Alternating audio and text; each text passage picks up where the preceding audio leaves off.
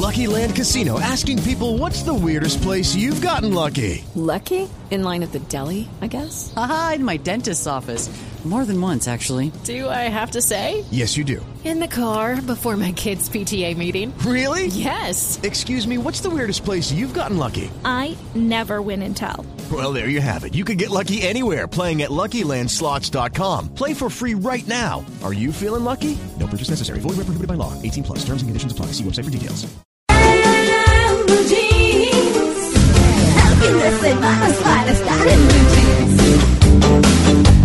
Ocho de la mañana, 18 minutos. Bueno, vamos a hablar ahora sí del síndrome postvacacional. A ver qué es eso, con qué se come, si uno de verdad Si usted sufre de ese síndrome postvacacional, aquí se lo vamos a describir y se lo vamos a dilucidar. Y se lo vamos a quitar. También se lo vamos a es lo quitar. importante. Porque mañana sí arranca de verdad el país en forma. El, el, el lunes. El lunes, el lunes. Ah, sí, pues sí, mañana. Hoy es es que para sábado, mí es sábado, mañana. tranquila. No, es que con este tema de la marcha, yo creo que yo mañana salgo ya también a marchar. Bueno, mañana salimos. Y el lunes volvemos todos a la, a la normalidad. Por eso nos acompaña ahora en, en Blue Jeans Andrés Aljure Saab. Es consultor y coach para la credibilidad, competitividad y bienestar personal y laboral. Él es profesor de posgrado y maestría en Colombia, en España, en México, Perú, Ecuador. Y además es columnista de la revista pues, de semana.com, que es bien, bien importante el portal de semana.com. Grandes columnistas. Y ahí está Andrés Aljure, que nos va a hablar de este síndrome postvacacional. Andrés, eh, buenos días y bienvenido a En Blue Jeans.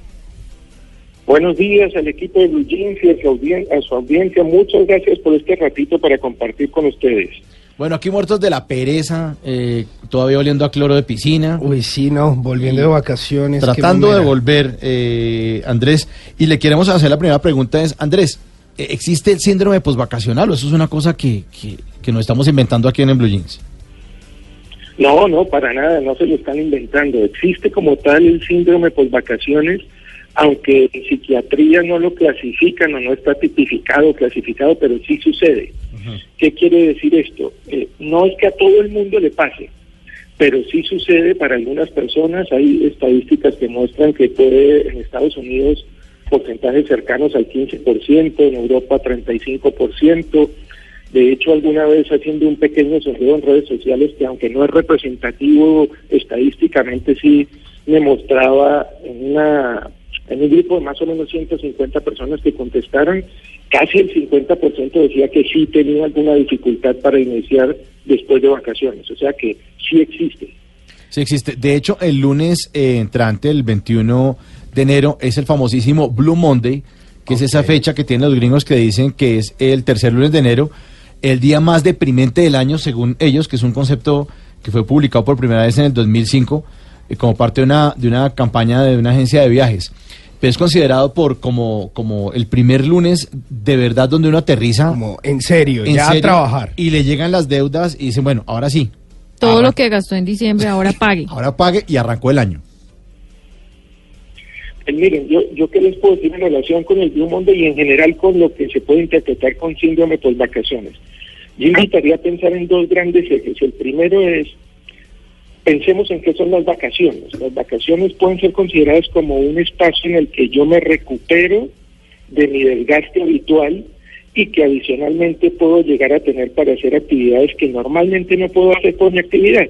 Porque si yo me quiero ir a conocer algún lugar de esos que ustedes están pidiéndole a, a, sus- a su audiencia, pues tengo que sacar un ratito para eso y normalmente en mi día a día no lo podría hacer. Entonces, con base en ese concepto, uno podría ver dos situaciones grandes.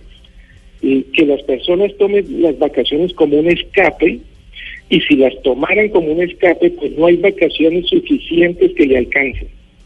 Es decir, si yo estoy tomando las vacaciones para escaparme de un trabajo que me aburre o que me desmotiva o que no es retador o inclusive es lacerante, pues las vacaciones no son la solución. La solución es ver en qué está trabajando, cómo puede dentro de sus posibilidades tener un mejor, un mejor ambiente en ese trabajo o en otro. Alguien me decía, afortunados los que tienen trabajo, me escribieron alguna vez. Obviamente esto lo estamos hablando para alguien que viene o con un tema académico o laboral o de negocio o lo que sea. Y la segunda mirada es los que tomamos vacaciones para recuperarnos. Entonces, quienes tomamos las vacaciones para recuperarnos al, después de un periodo que pueden ser 10 días, 15 días, etcétera, al llegar, pues obviamente estamos deshabituados. Hemos, eh, estamos en un periodo de que necesitamos una transición e incluso podemos tener ese síndrome, pero con ciertas prácticas yo puedo adaptarme mucho mejor si no me está sucediendo lo primero, es decir, si no estoy escapándome de mi vida normal o de mi actividad académica o laboral normal. Claro, doctora Andrés Aljure, ¿cómo sé yo, Lili Montes, si tengo síndrome postvacacional? ¿Eso tiene algunos síntomas? Hay algunos que describen que puede dar un poco de ansiedad, que puede dar un poco de desgano, está asociado a cosas como esas. Hay algunos que dicen que puede haber incluso síntomas un poco más fuertes, temblor, etcétera. Yo particularmente no lo he vivido, eh, pero se puede dar ese desgano o esa dificultad de arrancar o esa pereza intelectual o mental de iniciar algo. Y es normal. Yo pongo un ejemplo y es cuando uno hace, cuando alguien hace buceo, una persona que se va a la profundidad del mar, cuando sale no puede salir inmediatamente al mar. Tiene que tener un periodo de descompresión, de adaptación.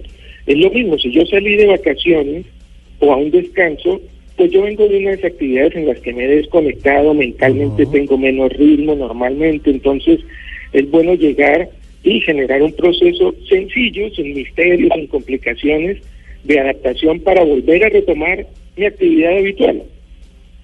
Claro, de- pues de eso se trata, ¿no? Porque si usted, eh, por ejemplo, entra a trabajar el lunes a las 8 de la mañana, pero si usted se está bajando del avión el domingo a las 10 de la noche, pues eh, dura. no, pues, claro, Durísima. pues no espere llegar muy bien al trabajo porque primero pues no va a dormir muy bien y segundo pues usted viene de un mood muy distinto en el que está desconectado totalmente de la realidad y llegar a que el jefe le pida el informe pues va a ser sumamente duro y el proceso de adaptación al menos le va a costar un par de días eh, y, y, y si, si es que logra adaptarse, ¿no? Sí, sí, miren, ahí también puede- se puede usar otra comparación. Eh, cuando uno va a hacer ejercicio, cualquiera de nosotros, los que estamos hablando aquí o nos están oyendo, no hay que ser deportista de alto rendimiento. Si uno va a hacer ejercicio, uno no inicia el ejercicio de golpe. Hay quienes lo hacen. Y de pronto por su juventud no les pasa nada relevante, pero en general está expuesto uno a una lesión. ¿Qué hace uno? Pues se estira un poco, se prepara, hace una, una preparación para empezar de lleno a un ejercicio que le va a implicar movimiento, tensión muscular, etcétera. Pues esa comparación es igual, pero a nivel laboral. Entonces, eh, como ustedes bien lo dicen, si yo llego de una a trabajar, pues no he tenido tiempo de adaptarme, eh, de, de, eh, acoplarme a esa nueva situación en la que poco a poco arranca mi, mi maquinaria, si se le puede hacer decir así, y mi mente y mi disposición para decir, bueno, venga a ver, voy afrontando las cosas que voy a tener que eh, seguir eh, manejando en mi trabajo. El problema es que las vacaciones son esa época del año en la que uno sube de estrato, ¿no? Porque uno le sirven lo que uno no come, platos más caros, todo el mundo le abre la puerta, eh, le tienden la cama. Se acuesta más tardecito, Sí, se levanta más Se tardecito. mete en unos restaurantes deliciosos, montan unos transportes que normalmente no monta, ¿no? Exacto. Y cuando- y llega a pagar. Claro, claro, claro, claro. Y cuando se devuelve a la realidad, uno dice, ay, verdad que yo, yo, yo vivo un poco más humilde. Mi habitación no es como la del hotel donde estaba. Esa es dura. Entonces, miren, miren que eso que ustedes están diciendo eh, obedece a un contexto. No es solo mirar las vacaciones en sí mismas como ese periodo, sino la forma de pensar, de comportarse de un individuo en torno a las vacaciones y fuera de ellas. Si yo soy una persona que eh, me, me suelto en las vacaciones y gasto lo que no tengo, o en fin de año gasto lo que no tengo, pues obviamente con o sin vacaciones cuando llegue voy a tener premura, tal vez no me pueda tomar, exagerando un poco, ni un café. Entonces también depende de los hábitos de cada persona en torno a su vida, donde un componente de su vida son las vacaciones.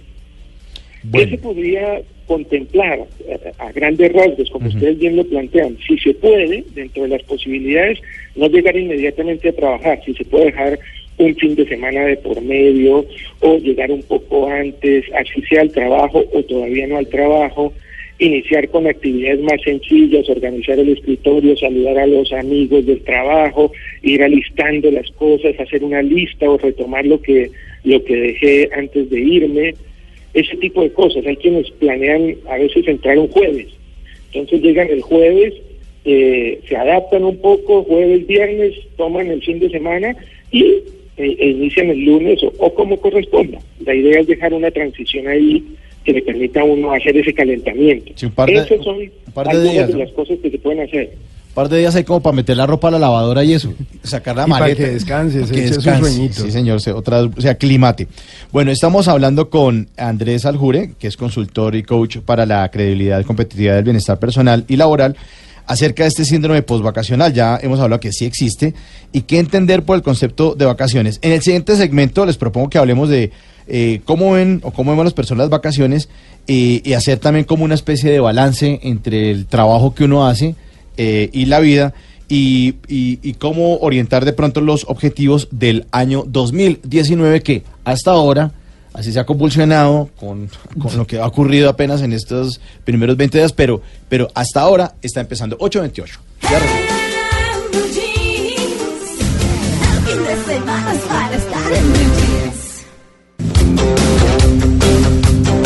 8.43. Continuamos eh, hablando del síndrome postvacacional.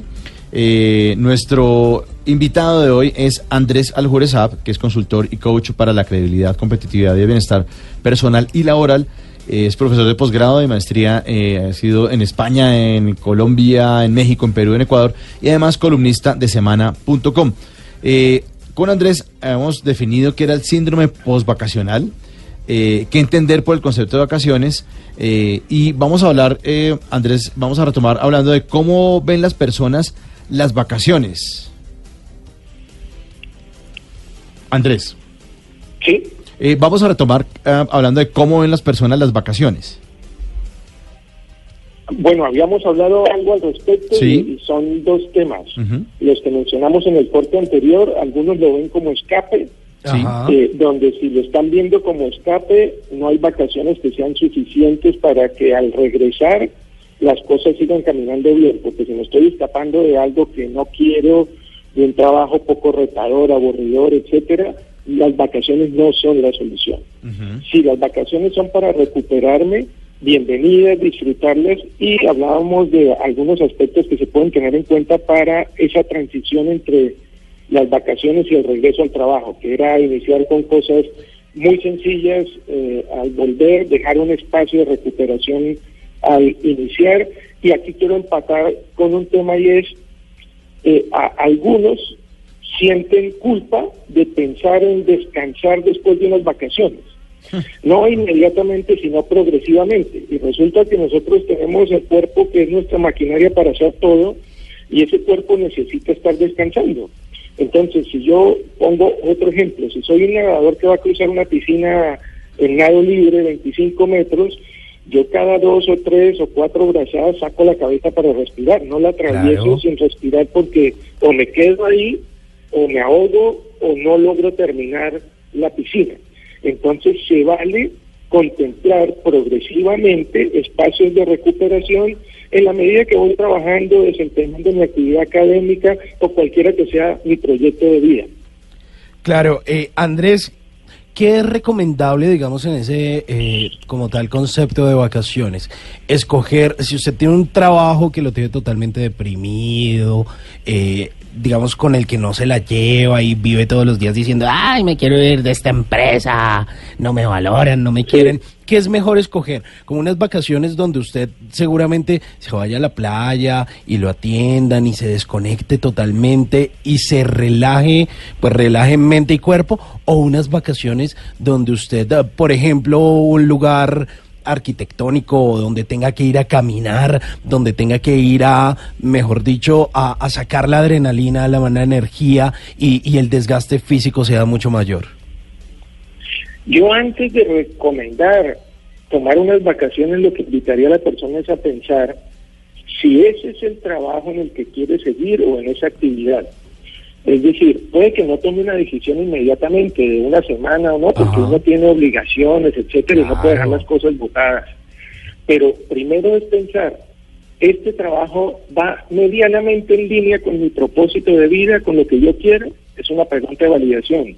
Otra, el ambiente de- del trabajo es medianamente satisfactorio para contemplarlo en continuidad. En mi trabajo encuentro posibilidades de aplicar mis habilidades con relativa frecuencia. Ese tipo de preguntas me ayudan a mí a, pensar si el trabajo actual o mi actividad actual es o no es apropiada para mí. Ahora, si yo quiero tomar las vacaciones para reflexionar, sea en, en un lugar de una manera u otro, para poder aclarar mi mente y tomar una buena decisión, bienvenidas. Pero la solución en ese caso no serían propiamente unas vacaciones, sería una decisión más estructural de si sigo por ese camino o empiezo a elaborar una alternativa o a buscar una adaptación mejor a esa eh, actividad que estoy realizando.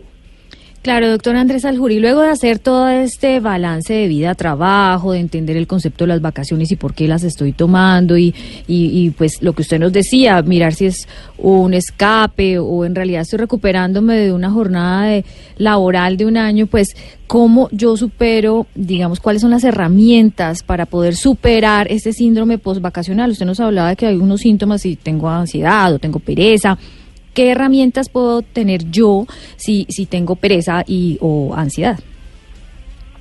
Entonces, menciono unas cosas sencillas o la, o la reitero. Una es un periodo de transición entre el cierre Sí, los dos días que nos hablaba. O sí. sea, por ejemplo, entrar el jueves que nos decía y, y, y, ir a trabajar el jueves, el viernes y luego ya el fin de semana, que eso es un, eso es una de, de los tips, de las herramientas. Pero si yo tengo, por ejemplo, ansiedad, ¿también me funciona eso? ¿O desgano? Siempre me funciona mejor decirle a mi, a mi empleador, entro un jueves y no entro un lunes. Si, si, si, si persistiera un síntoma de o ansiedad o de pereza, desgano, entonces ahí estamos hablando de otro posible escenario y es lo que mencionábamos hace un momento. ¿Es la situación laboral, académica, etcétera, que estoy viviendo apropiada? ¿Debo modificarla? ¿Debo revisarla? Eso es otra posibilidad. La otra es contemplar el, el balance vida-trabajo. Y el balance vida-trabajo o vida-estudio, porque puede haber gente que estudia y está dedicada plenamente al estudio como una actividad en su vida, es precisar si lo que está haciendo va en línea con su propósito de vida.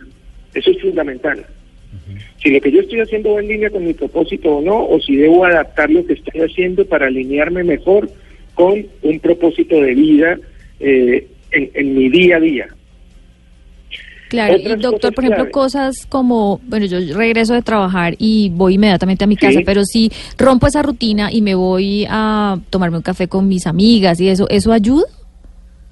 Por supuesto, por supuesto, porque eso va en línea con eh, el frente a una actividad de cualquier tipo hay que tener espacios de descanso, pequeños, largos. ¿Y qué, qué, le define a uno cuál es el espacio de descanso? Acorde con el desgaste. Miren que ustedes, no sé si, si eh, lo tienen en mente, por ejemplo, conductores de bus, voy a decir algo. En, en Europa, un conductor de bus para un trayecto de, de más de ocho horas van dos conductores.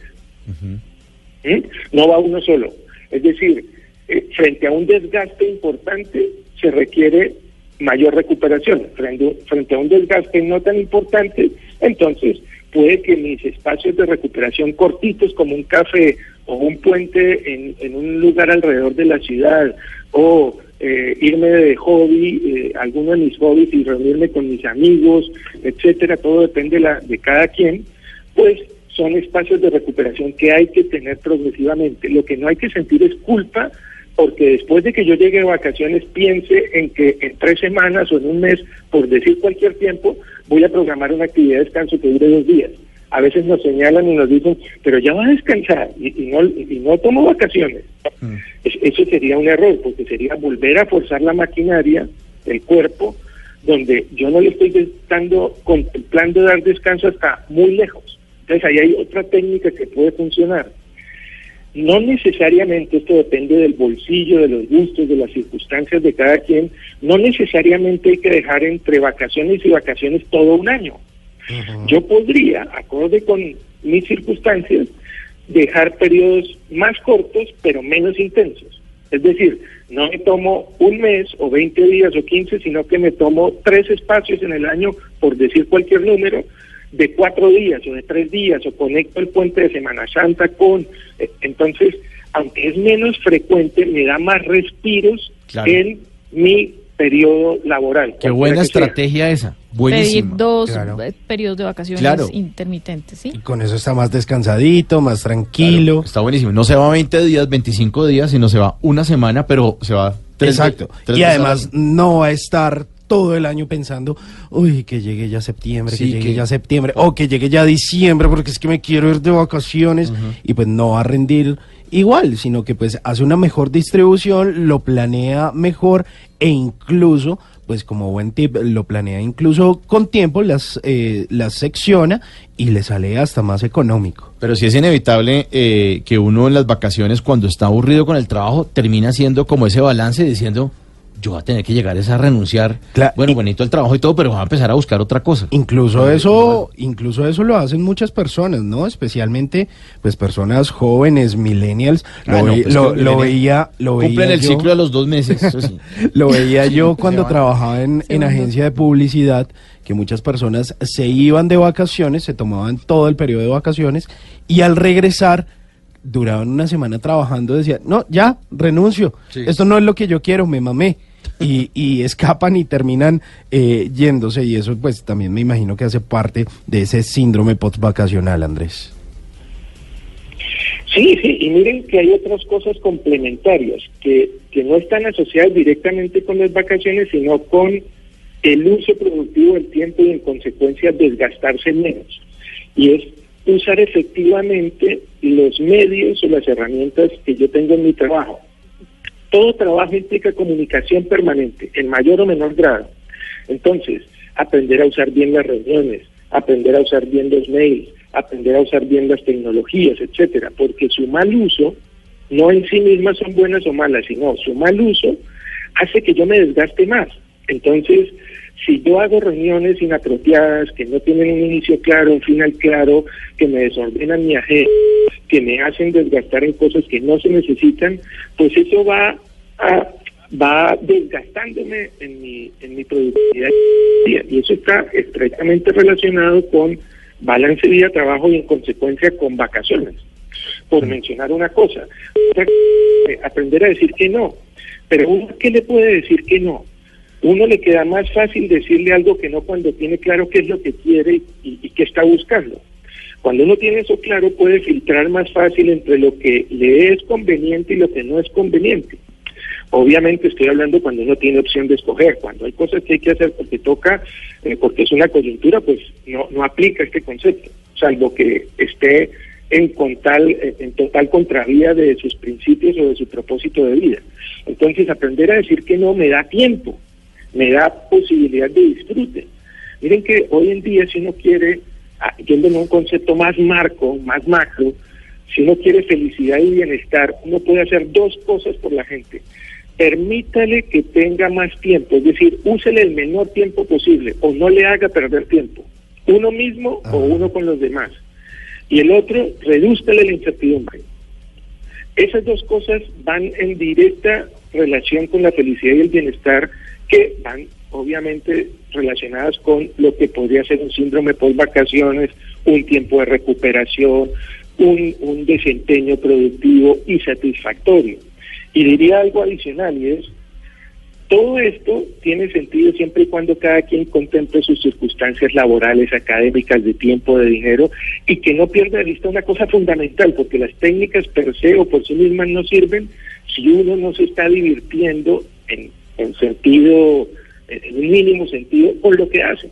Entonces, divertirnos con lo que hacemos, disfrutar de lo que hacemos, encontrar terrenos propicios donde mis habilidades puedan ser usadas. Si yo soy un tipo con capacidad analítica, entonces que en mi trabajo al menos tenga un- una posibilidad de usar esa capacidad, o en un hobby. O si yo soy un tipo o una mujer que le gustan las relaciones con la gente, que en su trabajo de vez en cuando tenga oportunidad de relacionarse, o en su hobby. Bueno, y finalmente, eh, hablemos de cómo definir los objetivos del, del 2019. Miren, definir objetivos eh, es clave, son claves muchas cosas, pero digamos que una de las más relevantes que aconsejo es, y, y que trato de practicar para mí, es que sea ecológico. ¿Y a qué me refiero con ecológico en este contexto? a que al, al que definir ese objetivo y buscar lograrlo no vaya en detrimento de otras facetas de su vida. Porque a veces nos proponemos objetivos que pueden ser válidos y que pueden ser viables. Sí, eso se puede lograr, pero para lograrlo tengo que hipotecar o tiempo o disposición, etcétera. Y si se lo quito a otras cosas también importantes para mí, como puede ser mi familia, mi descanso, mi desarrollo, entonces tal vez no es un objetivo ecológico. La invitación es a que las personas piensen, ese objetivo no atenta contra otras facetas de su vida y si atenta, ¿en qué grado vale la pena seguirlo persiguiendo mientras no me quite cosas valiosas de otros espacios de mi vida? Yo diría que eso es fundamental, entre otros detalles, como hacer unas pequeñas planeaciones sin ser, eh, sin, sin, sin, irnos al extremo de la rigurosidad, pero sí decir, quiero lograr esto, lo quiero lograr más o menos en tanto tiempo, venga a ver cómo lo voy a hacer, porque un, un objetivo sin un mínimo plan de acción, por muy flexible que sea, pues es un sueño, y los sueños no se cumplen per se, se cumplen si yo me dedico a lograrlos, pero no voy en detrimento de otras cosas en mi vida. Bueno, Andrés, muchísimas gracias eh, por estas eh, palabras suyas. De verdad, ya, ya se me quitó el síndrome postvacacional. ¿Ya, Eh, ¿Ya listo para trabajar? listo. Ya con todas esas herramientas uno Sí. puede salir adelante. la Están de regresar al colegio o a las clases o al trabajo. Exactamente. Eh, Andrés Aljure, consultor y coach para la credibilidad, competitividad y bienestar personal y laboral. Muchísimas gracias por estar en el Blue Jeans. Lili, Simón, Mauricio y audiencia, muchas gracias por la confianza que me dan, por darme esta oportunidad de compartir un ratito. Un buen fin de semana para todos. Muchas gracias.